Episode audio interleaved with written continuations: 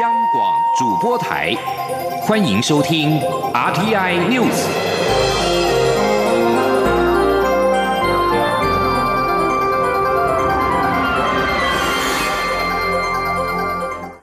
各位好，我是主播王玉伟，欢迎收听这节央广主播台提供给您的 RTI News 新闻。首先带您关注。台铁普悠马事故之后，台铁局长陆杰生请辞获准，并且罕见的由交通部政务次长张振元降调接掌台铁的改革重任。行政院长赖清德更亲自出席今天举行的交接典礼。赖清德除了哽咽回忆事故当晚的心情，也指出在台铁这一场改革当中，没有人是局外人，也没有英雄，大家必须一起承担，才能让悲剧不再重演。今天，央网记者郑祥云、吴丽君的采访报道。台铁十月二十一号发生普悠马列车翻覆的重大伤亡事故后，行政院除了组成专案调查小组及台铁体检小组外，也同意台铁局长陆杰生请辞负责，并罕见的由台铁人出身的交通部政务次长张正元降调接掌台铁改革重任。行政院长赖清德更罕见的出席九号举行的台铁新卸任局长交接典礼。赖清德除了肯定。张正元勇敢承担，在台铁最困难时回到台铁，也启勉一万三千多名台铁员工支持新任局长，共同面对这次的危机，让已经一百三十一岁的台铁脱胎换骨、浴火重生。赖清德同时回忆发生普悠马事故当晚，他前往宜兰慰问在事故中不幸罹难者的家属，却不知拿什么跟人家道歉，尤其面对。董家八口往生者，他甚至不敢开门进去慰问他们。赖清德说：“虽然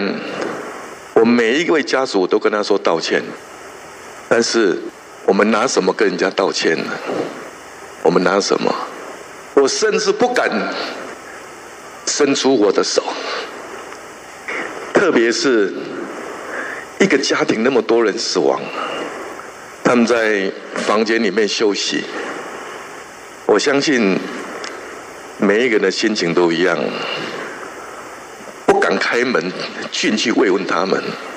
而面对加护病房的伤者，赖清德也难过的表示，不知该拿什么来补偿。他说：“我去加护病房，我本身是医生。”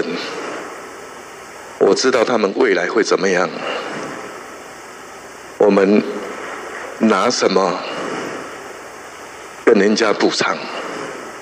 最后，赖清德也强调，未来台铁最重要的就是要有荣誉感，要团结。在这场改革当中，没有局外人，没有英雄，也没有切割者，大家唯有一起承担，共同合作，同舟共济，才能让悲剧不再重演，也才能告慰亡者在天之灵，并向外界证明政府是坦诚的跟社会道歉。中央广播电台记者郑祥云。吴丽君在台北采访报道。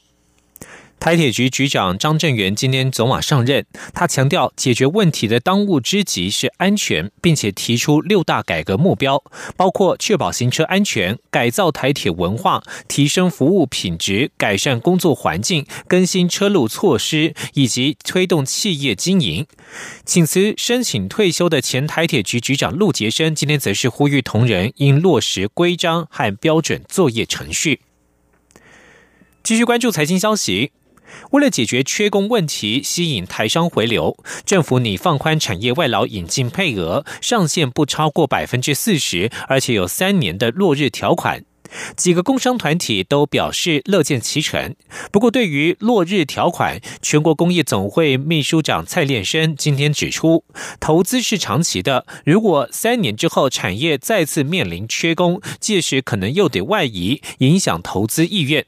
工商协进会秘书长范良栋则表示，政府应该是为了顾及本劳权益，建议可以做滚动式检讨，是政策效果做调整。前天记者谢嘉欣的采访报道。行政院长赖清德八号主持加速投资台湾专案会议，听取国发会欢迎台商回台投资行动方案报告。与会官员表示，国发会将演绎符合条件的台商回流，可适度放宽雇佣蓝领外劳的比例，但是雇佣上限不得超过百分之四十。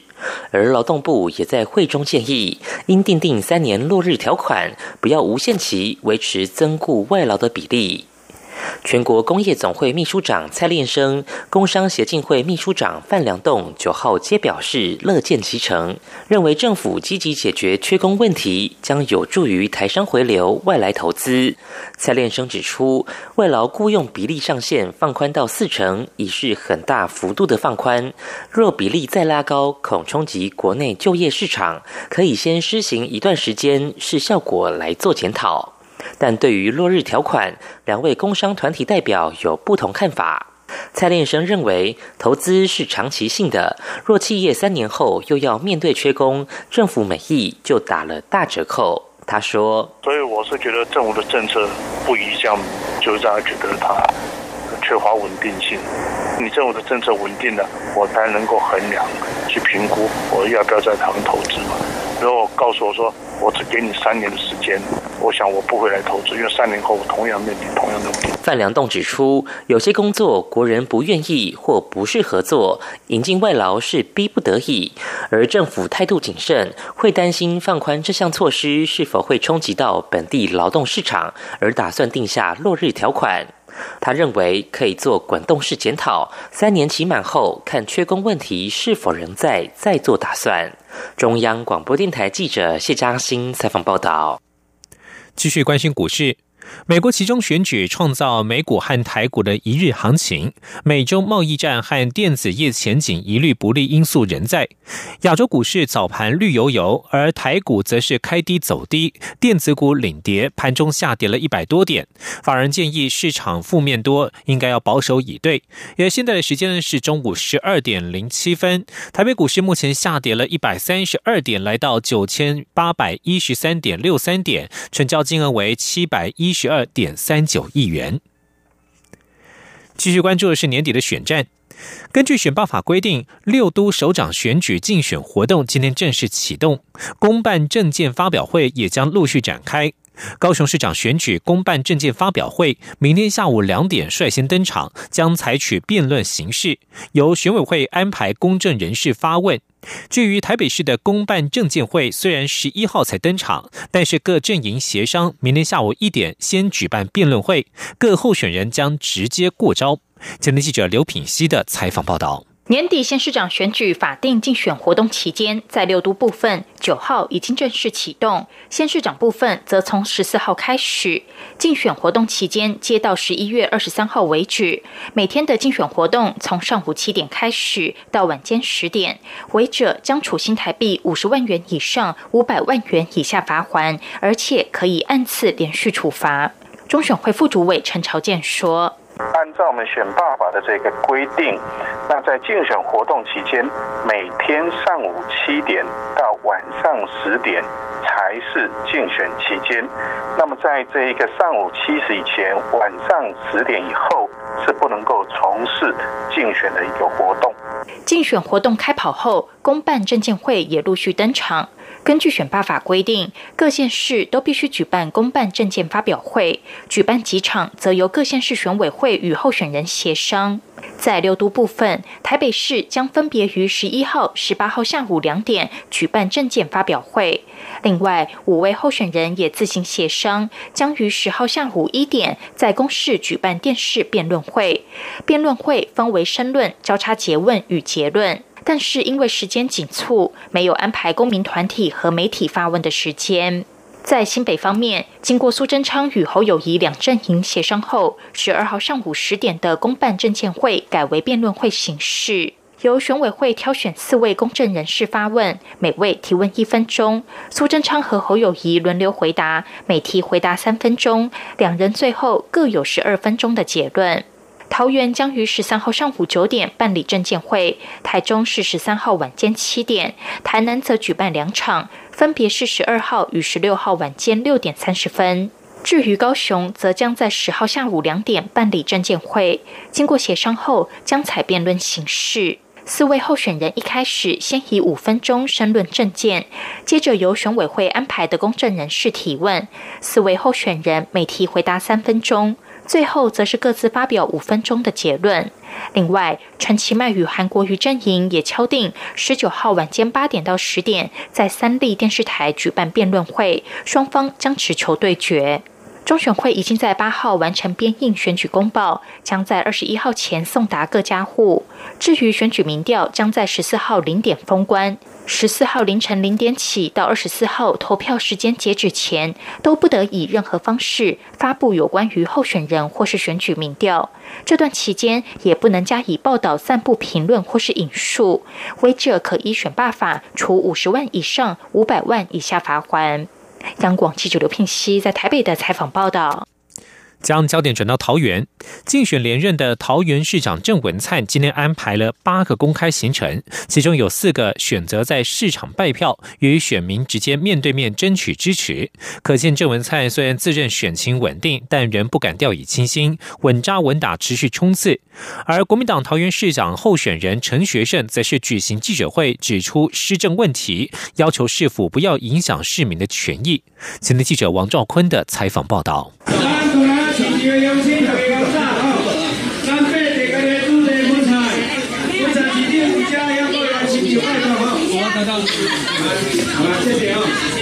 请假投入选战第二天，桃园市长郑文灿一大早就连跑两个市场拜票，其中在八德区大南市场的行程受到民众热烈欢迎。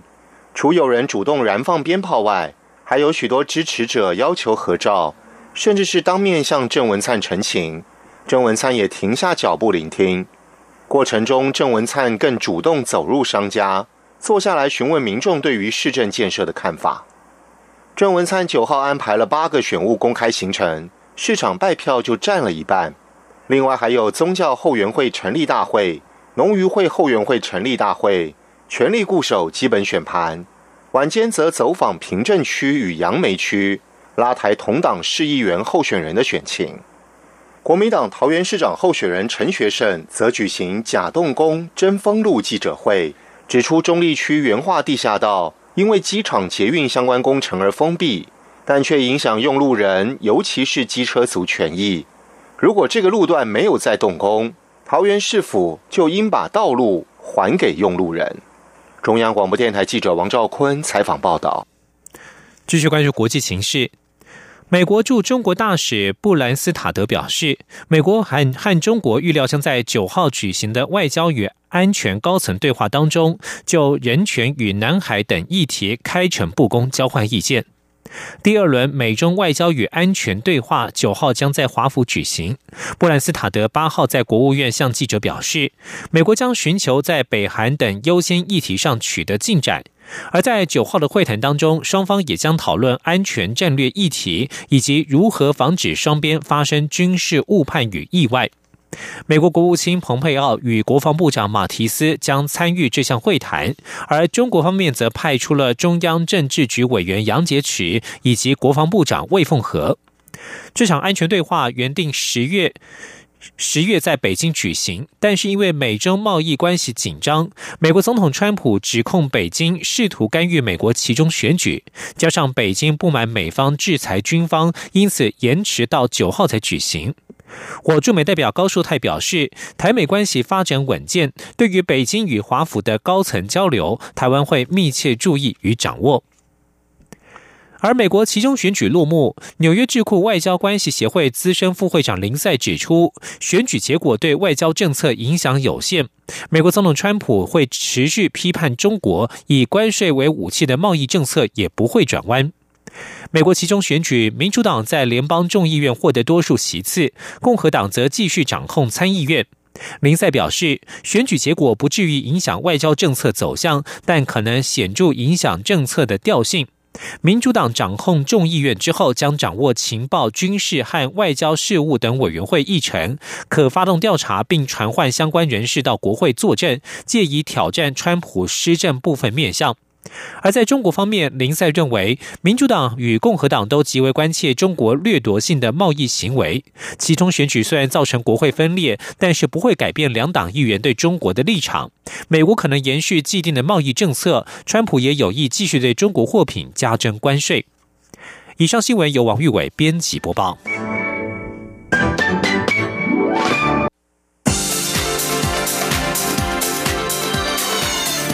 是中央广播电台台湾之音，欢迎继续收听新闻。欢迎继续收听新闻，我是陈怡君。您觉得二零三零年的亚洲会是什么样貌呢？为了掌握亚洲未来前瞻科技发展的趋势，工研院今天发表年度专刊，从一百五十项的新技术当中排点出未来亚洲十大关键前瞻技术，其中又以人工智慧、机器学习排名第一。他们也勾勒出了亚洲二零三零年的样貌为干净而便利的人机互融社会。请听记者杨文军的报道。工研院与美国电机电子工程师学会合作，首度针对亚洲进行二零三零前瞻科技调查。透过向日本、新加坡、韩国、台湾、中国大陆、马来西亚、泰国、印尼、菲律宾与印度等十个亚洲国家前瞻技术研发专家及研发机构进行问卷调查后，从一百五十项新技术中提出未来十年亚洲最看重的十大技术发展项目。工研院指出。根据调查结果，十大技术排名依序为人工智慧、机器学习、六 G 行动通讯技术、自驾车、区块链、新能源车、服务型机器人、工业机器人、固态电池、纳米科技、友善环境材料。高研院产科国际所经理侯军元指出，根据这些产业的发展趋势，他们认为亚洲二零三零年将是干净而便利的人机互融社会，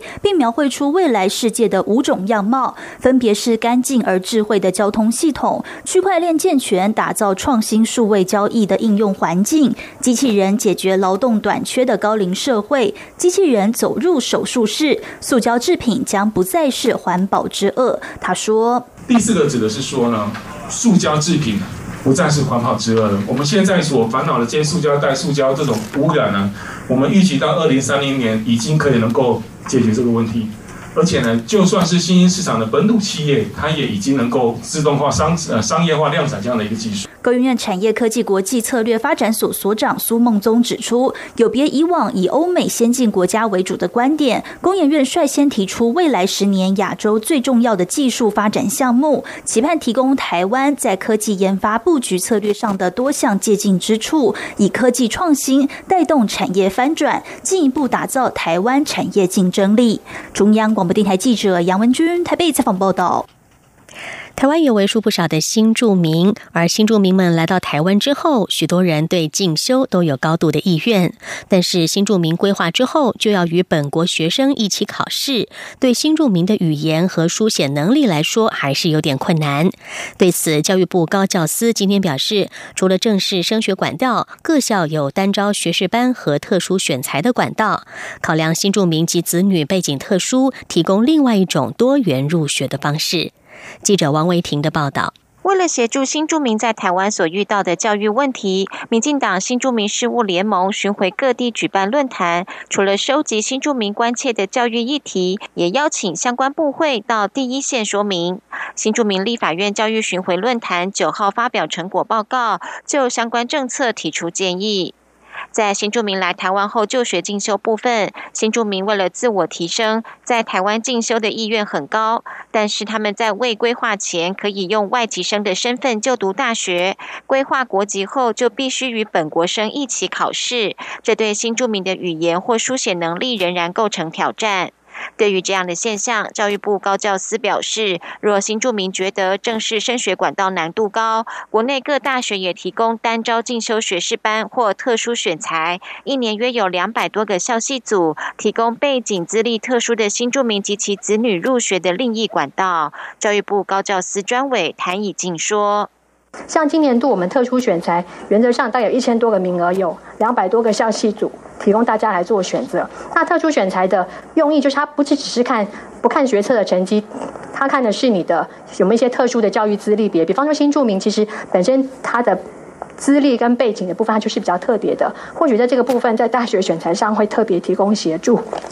教育部终身司司长黄月丽也表示，新住民也可以选修空中大学课程，没有任何入学门槛。教育部也开办成人基本教育研习班，提供新住民来台湾之后迅速学习语文，融入环境。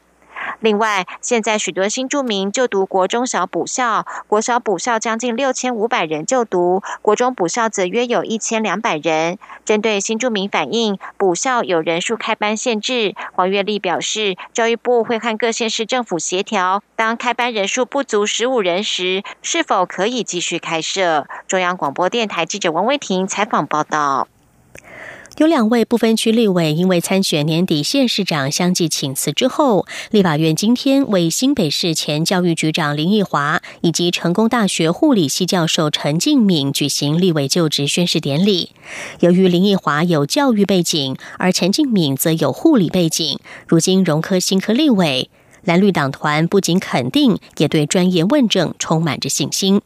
记者肖兆平的报道，在国民党云林县长候选人张立善以及民进党高雄市长候选人陈其迈相继请辞不分区立委后，九号国民党籍的林奕华以及民进党籍的陈敬敏在大法官监交下正式成为新科立委。上周还是新北市教育局长，这周就成为国民党立委的林奕华坦言，没预期会这么快。原以为会在年底选后才会递补，没想到六号就接到通知。他用兵荒马乱形容这两天打包工作。由于林奕华有教育背景，虽然是递补进内政委员会。但包含教育议题以及不在籍投票，他都会关注。他说：“那内政委会里面，其实我们都一直非常关心，呃，所谓的呃不在籍投票的问题。我觉得这个是目前，呃，就在这个一年多时间，我很希望可以在立法院里面。我觉得这是关系到人民的基本权利，那不应该因为工作的关系，或是因为呃各种原因就学员影响到他的投票权。所以这个部分是我觉得未来我希望在立法院里面可以。”来推动的部分。接获递补通知的陈敬敏，当时还在国外推动成功大学新南向合作事项，一听到消息，完全不敢相信。由于陈敬敏有护理背景，因此医疗、护理、长照将会是他特别关切的焦点。他还说，可以跟有妇科医师等背景的党籍立委合纵连横，组成医疗团，关心医护、长照等问题。他说。所以我觉得我进来以后，当然就是以护理专业的呃立委的身份来问政啊。那现在相关最重要的法案，当然就是跟长照，还有就是护理人员的权益有关。特别是像现在呃前几天才刚刚发生的，我们布立台北医院大火，我们的护理人员救灾就反而变成是被告，这件事情就攸关护理人的权益非常的大，所以这件事一定是优先会去做考量。蓝绿党团干部也到场观礼。国民党团书记长曾明宗就说：“林奕华过去在市议会的表现相当亮眼，相信党团战力一定可以大幅提升。”而民进党团总召柯建明则表示：“有护理专业背景的陈敬敏加入党团运作，可以让阵容更加坚强。他对陈敬敏非常有信心。”中央广播电台记者肖兆平采访报道。关注国际消息，南韩媒体引述消息人士表示，南韩总统文在寅最快今天下午宣布更换财政部长，由另外一名经验丰富的资深官僚接替。总统府一名资深官员也证实，财长换人的消息将会很快的公布。现任的财政部长金东衍去年六月上任，是文在寅第一位首席经济政策策划人。名列亚洲第四大经济体的南韩，最近由于失业率恶化、国内投资下降，以致经济步履蹒跚。文在寅的民意支持度近期出现下滑。韩联社与其他媒体都报道，洪南奇是最有可能的接任人选。他目前是政府政策协调办公室首长，也是经验丰富的资深官僚。美国国务卿蓬佩奥原本计划八号在纽约和北韩的高官精英者会面，以推动朝鲜半岛非核化的进展，但是这项会议已经被取消。对此，美国驻联合国大使海利八号表示，北韩延后本周与蓬佩奥的预定会谈，是因为他们还没准备好。海利在联合国总部告诉记者，北韩表示他们需要推迟这项会面，他们延后是因为尚未准备好。美国方面会持续的准备会谈。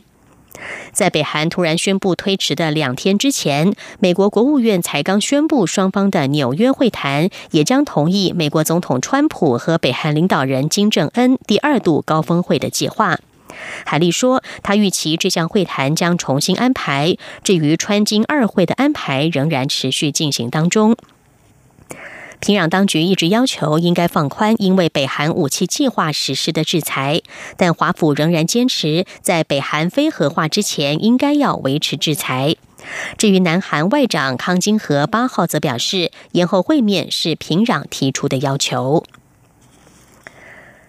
新闻焦点转到美国，美国加州联邦上诉法院在八号裁定，总统川普的政府必须要继续执行前总统奥巴马时期展开的计划，保护数十万在年幼时被非法带入美国的移民，也就是所谓的追梦人。